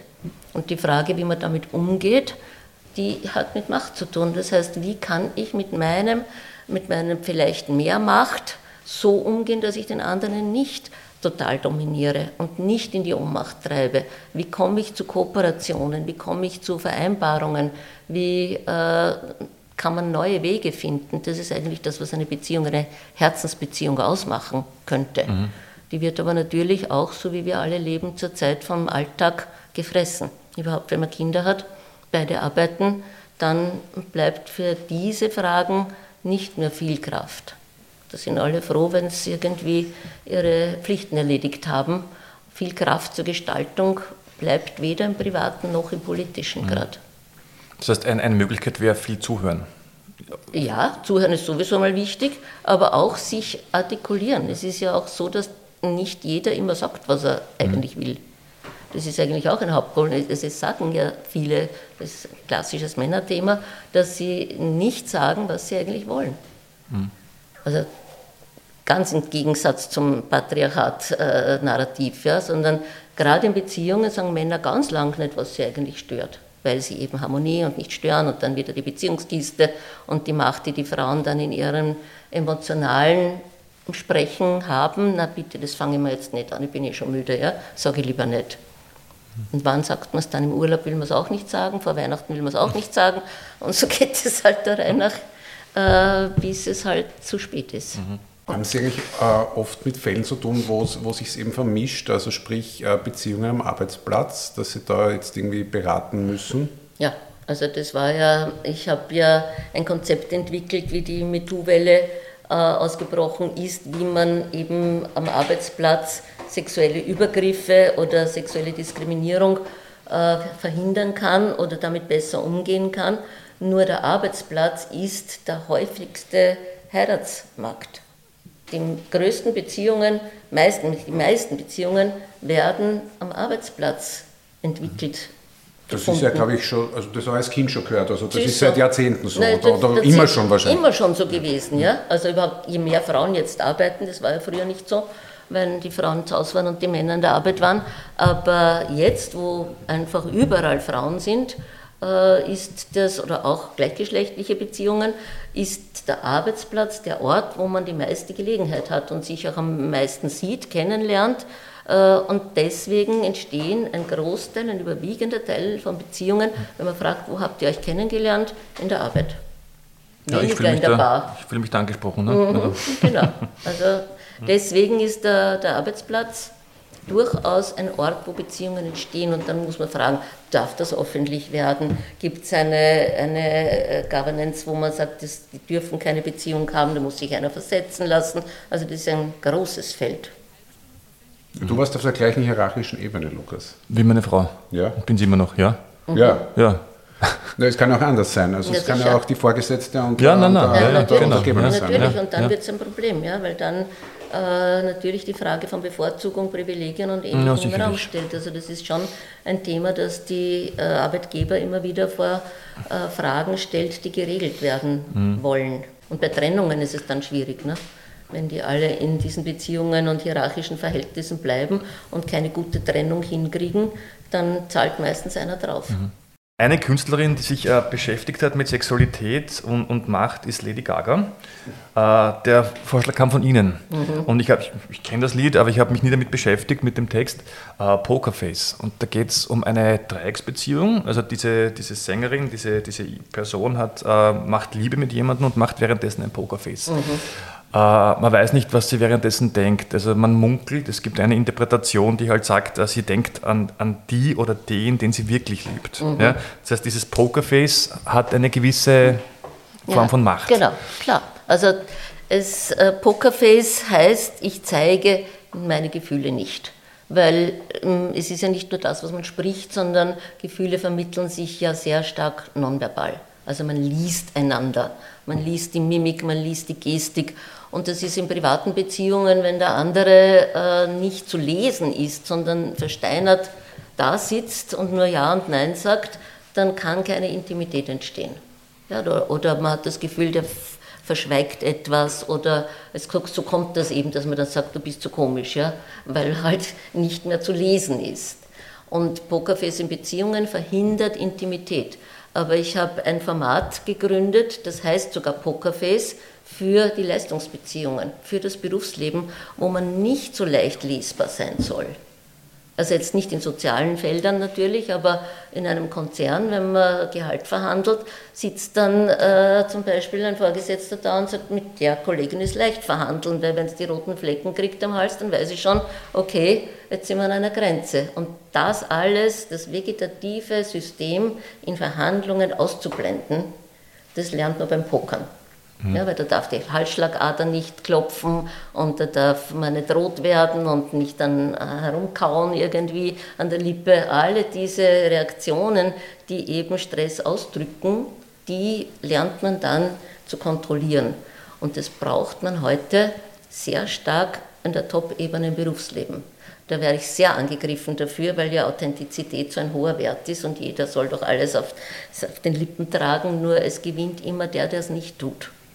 Und jetzt haben wir ein Format entwickelt, wo man das lernen kann, relativ rasch auch, und äh, damit auch wieder einen Schritt in diesem Machtspiel und in dem Machtkampf vorangeht. Und weil vorher die Frage war, kann jeder Macht lernen, äh, die ich noch nicht beantwortet habe, ist, man kann das sehr schnell lernen. Man kann, wenn man das Tabu durchbricht, dass man das nicht darf, dann kann man sehr schnell lernen, wie man das macht. Das hat mich selbst überrascht, weil ich aus der Psychotherapie komme und immer, ja, das braucht nur zwei Jahre, bis man mal irgendwas erkannt hat und was geändert hat. Aber in der, das sind Techniken. Wenn man weiß, wie es geht, das ist, ich sage immer, das ist wie, Sie lernen eine neue Sportart. Dann müssen Sie wissen, wie Sie einen Schläger halten, wie ein Vorhand und der Backhand geht beim Tennis und, äh, oder beim Fußball. Sie lernen die Technik. Das heißt, man, man übt das auch praktisch. Man Man erschafft muss eine Situation und, Ja. und geht Man dann damit um. Das, genau. Okay, genau. Und die Frage im Seminar ist oft, äh, und wie lerne ich das dann eben? Und dann äh, sage ich immer, beobachten Sie die Leute, die Sie nicht leiden können. Beobachten Sie nicht immer die, die Sie leiden können, weil die sind, die Sie mögen, das sind die, die so sind wie Sie. Beobachten Sie die Menschen, die Sie nicht mögen, die Ihnen voll am Wecker gehen, die Sie hassen. Dann schauen Sie mal, was die machen. Das müssen Sie ja nicht auch machen, aber Sie müssen mal verstehen, wieso funktioniert das? Wieso funktioniert das bei dem Typen oder bei ihr und bei mir nicht? Und dann kommen Sie auf Methoden und auf Strategien, äh, die Sie nie verwenden würden. Dann versteht man wenigstens, wieso es geht und dann kann man sich entscheiden, was man will. Kann man es adaptieren quasi an Entweder Person, man muss das Ja. Ziel loslassen, wenn man das nicht machen will. Das ist ganz einfach. Also entweder will ich es machen, dann muss ich es lernen. Dann muss ich in die Kraftkammer, sehr sportlich sehe ich das immer. Wenn Sie auf Stockerl wollen, müssen Sie in die Kraftkammer. Wenn Sie nur auf der Wiese mit den Kindern spielen wollen, brauchen Sie nicht in die Kraftkammer. Mhm. Ja? Oder Sie lassen das Ziel los oder Sie beißen ordentlich rein und lernen es. Das heißt, man braucht bei dieser Art des Lernens eine Art von, von Zielvorstellung. Ja. Wo will man hin? Ne? Ja. Okay, ja. Das ist der ganz wichtige Satz. Die Menschen kommen ins Coaching und sagen, wie soll ich denn das machen? Und ich sage mal, was wollen sie denn erreichen? Und das ist den meisten oft gar nicht so klar. Ein Ziel quantifizieren, terminisieren, wie im Projektmanagement, auch für die persönlichen Ziele. Und dann die Schritte Milestones einfach, was mache ich als nächstes, da bin ich gescheitert, gehe ich wieder zurück, fange ich wieder an.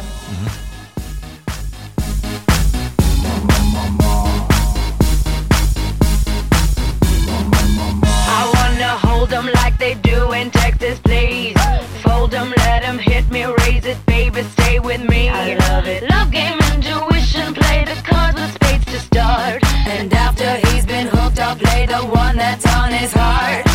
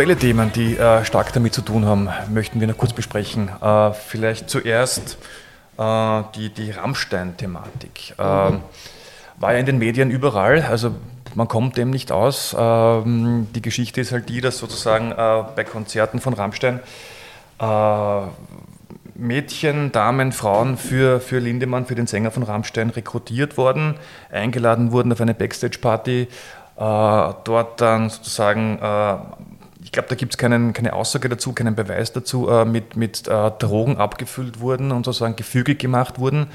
Äh, die Anklage ist momentan in Berlin fallen gelassen worden. Oder die, der- die Ermittlungen, die Ermittlungen wurden eingestellt Genau. in Berlin, das ist der letzte Stand der Dinge. Ja. Wie, wie, sehen Sie das generell? Vielleicht auch ein bisschen die mediale äh, Aufbereitung, Aufarbeitung des ganzen Themas. Ist das was, was es schon immer gab und deswegen nicht so schlimm ist? Oder ist das, wie, wie kann man das einstufen? Da hat sich, die, da hat sich auch äh, die Wertewelt geändert dazu, weil äh, Sex, Rock'n'Roll äh, und Drogen ist einfach, äh, ist einfach etwas gewesen, was spannend war. Ja? Das, man ist deswegen hingegangen. Aber natürlich ist es so, da ziehe ich eine starke, scharfe Grenze. Alles, was illegal ist, Gewalt ist, äh, Menschen, die äh, mit Drogen, K.O.-Tropfen oder was auch immer ihres freien Willens beraubt werden, das ist kriminell. Das muss geahndet werden und es muss verfolgt werden, wenn es denn möglich ist, es zu beweisen. Das, das ist die ganz klare Grenze für mich, was geht und was geht nicht. Und mein Ansatz dazu, für den ich auch sehr kritisiert werde, ist, dass man schon auch auf die Eigenverantwortung des jeweiligen Menschen setzen muss. Man muss als Frau, wenn man schon gleichberechtigt sein will und auch als junge Frau, wissen, wo Gefahren drohen und wie ich mich davor schütze. Man kann diese, dieses Narrativ, das so gepflogen wird, halte ich für wirklich gefährlich zu sagen, du darfst alles machen, du darfst überall hingehen und die Männer müssen sich beherrschen. Ja, eh, aber was ist, wenn sie es nicht tun? Das, ich kann ja nicht sagen, ich, weil ich diese Norm aufgestellt habe, mache ich jetzt alles und wenn mir dann was passiert, dann äh, sind eh die anderen schuld. Aber es ist trotzdem mir passiert. Und der Vergleich ist immer, es will niemand, dass bei dir eingebrochen wird. Einbruch ist verboten, wird bestraft und trotzdem sperren die Leute die Tür zu und haben immer noch größere Schlösser an ihren Türen, weil sie sich selbst schützen. Und das fordere ich auch von Frauen und auch von Mädchen, dass sie sich auch schützen. Das ist, wird mir dann vorgeworfen, ich würde einen Freibrief aussprechen für jegliches äh, bis kriminelles Verhalten. Gar nicht. Die Forderungen sind natürlich, aber ich muss mich ja so verhalten, wenn sich der andere nicht daran hält, dass ich geschützt bin. und ich kann nicht davon ausgehen, dass der sich so verhält, Ja, wie ich das und will. ich kann ne, nicht Strich. davon ausgehen, dass es ist ein Vertrauensgrundsatz, dass das grundsätzlich überall gilt und schon gar nicht bei einer Band wie Rammstein. Mhm. Ja, wenn ich zum Harry Styles gehe, ist die Gefahr vielleicht weniger groß. Das, und ich muss Sicherheitsvorkehrungen treffen. Das heißt, ich, meine Freundin muss wissen, wo ich bin, die ruft zu einer bestimmten Zeit an. Wenn ich mich nicht melde, setzt sich eine Rettungskette in Gang. Andererseits kann man ja sonst nichts ausprobieren. Man hat ja keine Chance auf Abenteuer. Das lebt ja auch von Risiko. Nur ich mache das heute mit einem Sicherheitsgurt ja, und nicht völlig frei kletternd. Und das vermisse ich in den Medien, dass Frauen dazu aufgefordert werden, das herzustellen. Diese Selbstverantwortung, für das wäre ich so wirklich geprügelt, wenn ich das verlange. Frauen dürfen alles, die müssen überall sich bewegen dürfen und es müssen immer die Männer äh, sozusagen nur alleine die Verantwortung haben. Die haben sie natürlich, aber ich muss auch dafür sorgen, wenn es jemand sich nicht daran hält, dass ich sicher bin. Es ist gar kein Freibrief.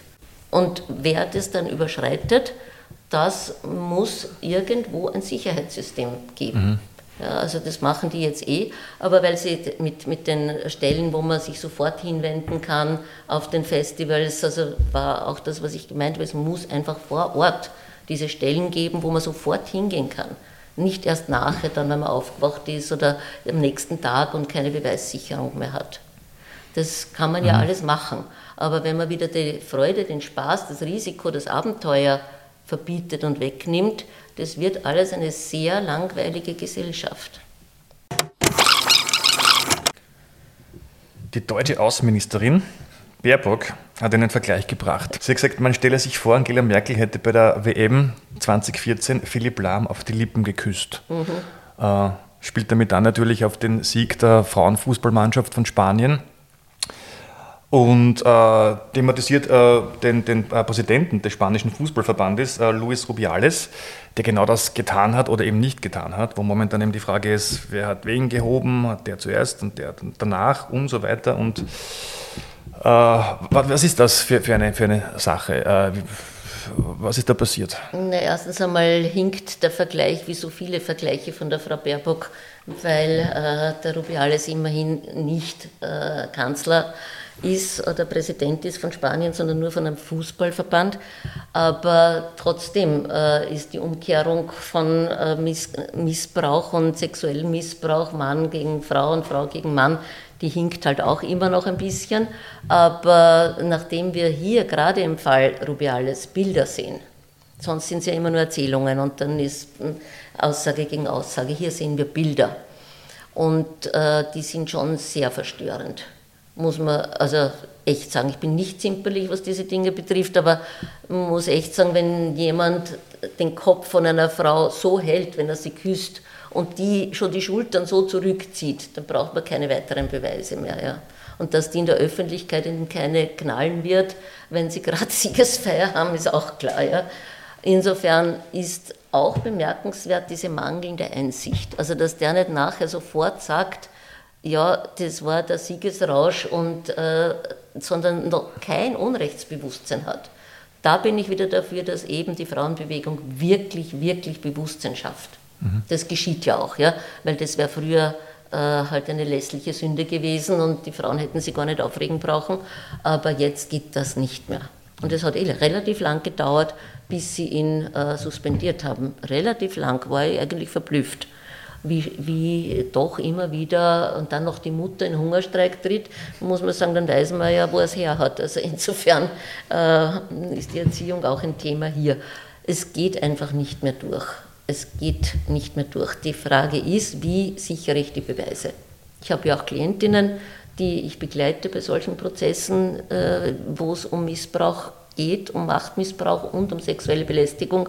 Und da muss man immer sagen, Beweissicherung ist das Allerwichtigste. Auch wenn man das unangenehm findet, man muss sofort Beweise sichern, nämlich medizinische Spuren sichern, sonst geht Aussage gegen Aussage. Und dann, was will man dann tun? Also nicht warten, möglichst schnell. Sofort, ja, weil die K.O.-Tropfen sind ganz schnell, du brauchst ganz schnell eine Blutabnahme, man muss äh, Körperflüssigkeiten sichern, weil dann haben wir eine Beweislage. Alles andere ist Moral. Und es ist schon immer noch schwierig, dass man sich durchsetzt als Frau, wenn man das bekämpfen möchte. Zunehmend trifft es auch Männer, um das Beispiel nochmal herzuziehen. Ähm, wenn man sich wehrt in einer Organisation, in einem Unternehmen, das sehr mächtig ist, hat man es als Frau oder als äh, Betroffene oder Betroffener schon schwer. Mhm. Weil die natürlich mit allem dagegenhalten, was sie haben. Mhm. Geld, Macht, Rechtsanwälte, Verunglimpfung, Rufschädigung, das ganze Programm. Ich habe gelesen äh, bei Ihnen, sozusagen, dass Sie äh, mit, dieser, mit dieser Frage, äh, dass Frauen in gewisse Machtbereiche vorstoßen wollen, mhm. äh, dass Sie das manchmal äh, eigentlich auch hinterfragen. Warum wollen Sie das überhaupt? Ja, ich hinterfrage, warum Sie die schlechten Bedingungen, unter denen Männer arbeiten, unbedingt auch haben wollen. Mhm. Also anstatt eine Gesellschaft zu ändern und zu sagen, wir brauchen andere Arbeitsbedingungen, die nicht krank machen, die ordentlich bezahlt werden und gemeinsam, das wäre eine politische äh, Frage, Männer wie Frauen auf den Barrikaden für mhm. bessere Gesellschaft. Stattdessen wollen Frauen unbedingt dieselben Arbeitsbedingungen hinein, die Männer schon krank machen.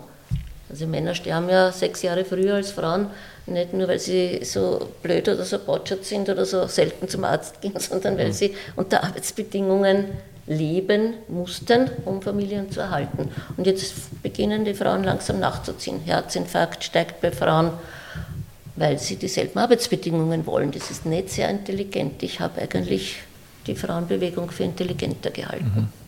Aber geht es da vielleicht nicht nur um eine, eine andere Sichtweise der Dinge, dass das sozusagen möglich sein sollte, ohne Probleme? Also jetzt, egal, ob ich jetzt Mann oder Frau bin, ich habe die Möglichkeit, es zu tun, egal, ob das dann wirklich eintritt oder nicht. Dass ich jetzt sozusagen Möglichkeiten schaffe, dass sozusagen der Zuzug zu diesen Männermachtsdomänen einfach einfacher wird, leichter wird. Warum? Ich meine, ich brauche ja Hürde, wenn ich nach oben will. Das ist ja das, was passiert, wenn Frauen in dieselben Bereiche vordringen wollen. Dann wird bei der Feuerwehr die körperliche Anforderung gesenkt, dann wird beim Militär die Anforderung gesenkt, bei der Polizei die Anforderung gesenkt. Dann äh, geht das ganze Niveau, das man aber braucht, um diese, diese Leistung zu erbringen, eben runter. Das macht ja keinen Sinn. Und wenn man nach oben will, dann muss ich ja Hürden überwinden. Ich brauche ja keinen Aufzug und keinen roten Teppich nach oben. Ja? Mhm. Ich muss Hürden überwinden, wenn ich an die Spitze von was auch immer will. Und das ist eben das, der große Irrtum, wo ich mich oft frage, reden Frauen nicht mit Männern, was die für einen Preis bezahlen für ihre Karrieren. Also es ist ja so, es hält sich ja so die Meinung, die haben es irgendwie ganz leicht und ganz locker und das ist für jeden ganz einfach. Ich meine, wie viele Männer unter der gläsernen Decke hängen bleiben, weil sie das Spiel nicht spielen können oder nicht die Kontakte haben, ist überhaupt keine Diskussion. Es geht immer nur um die Frauen unter der gläsernen Decke und dass die es leichter haben wollen. Warum eigentlich? Ich meine, um beim Fußball zu bleiben, die Frauenfußballmannschaften müssen auch Tor schießen. Ja, kann man nicht sagen, die spielen jetzt mit High Heels und äh, dürfen es mit der Hand reinwerfen. Okay, viel zum Nachdenken, ja. viel Neues gehört. Mhm bedanke mich nochmal für diese Sendung, für das Interview. Hat mir sehr viel Freude gemacht. Was hast du jetzt ein Lied vorbereitet für uns zum Schluss? Zum Schluss habe ich ein Lied vorbereitet. Taylor Swift, Taylor Swift. Man. Ja, genau. genau. das machen wir. Das passt jetzt gut. Genau. Ja, ja vielen Dank nochmal. Danke. Ich danke auch, hat mir sehr viel Freude gemacht. Und möge die Macht mit euch sein. Ebenfalls. Möge die Macht mit Ihnen sein. I would be complex. I would be cool. They'd say I played the field before I found someone to commit to. And that would be okay for me to do. Every conquest I had made would make me more of a boss to you. I'd be a fearless leader, I'd be an alpha type. When everyone believes ya, what's that like? I'm so sick of running as fast as I can. Wondering if I'd get there quicker if I was a man. And I'm so sick of them coming at me again. Cause if I was a man, then I'd be the man. I'd be the man. I'd be the man. They say I hustled, put in the work. They wouldn't shake their heads and question how much of this I deserve. What I was wearing, if I was rude, could I be separated from my good ideas and power moves? And they would toast to me, up, let the players play. I'd be just like Leo in Saint Tropez. I'm so sick of running as fast as I can. Wondering if I'd get there quicker if I was.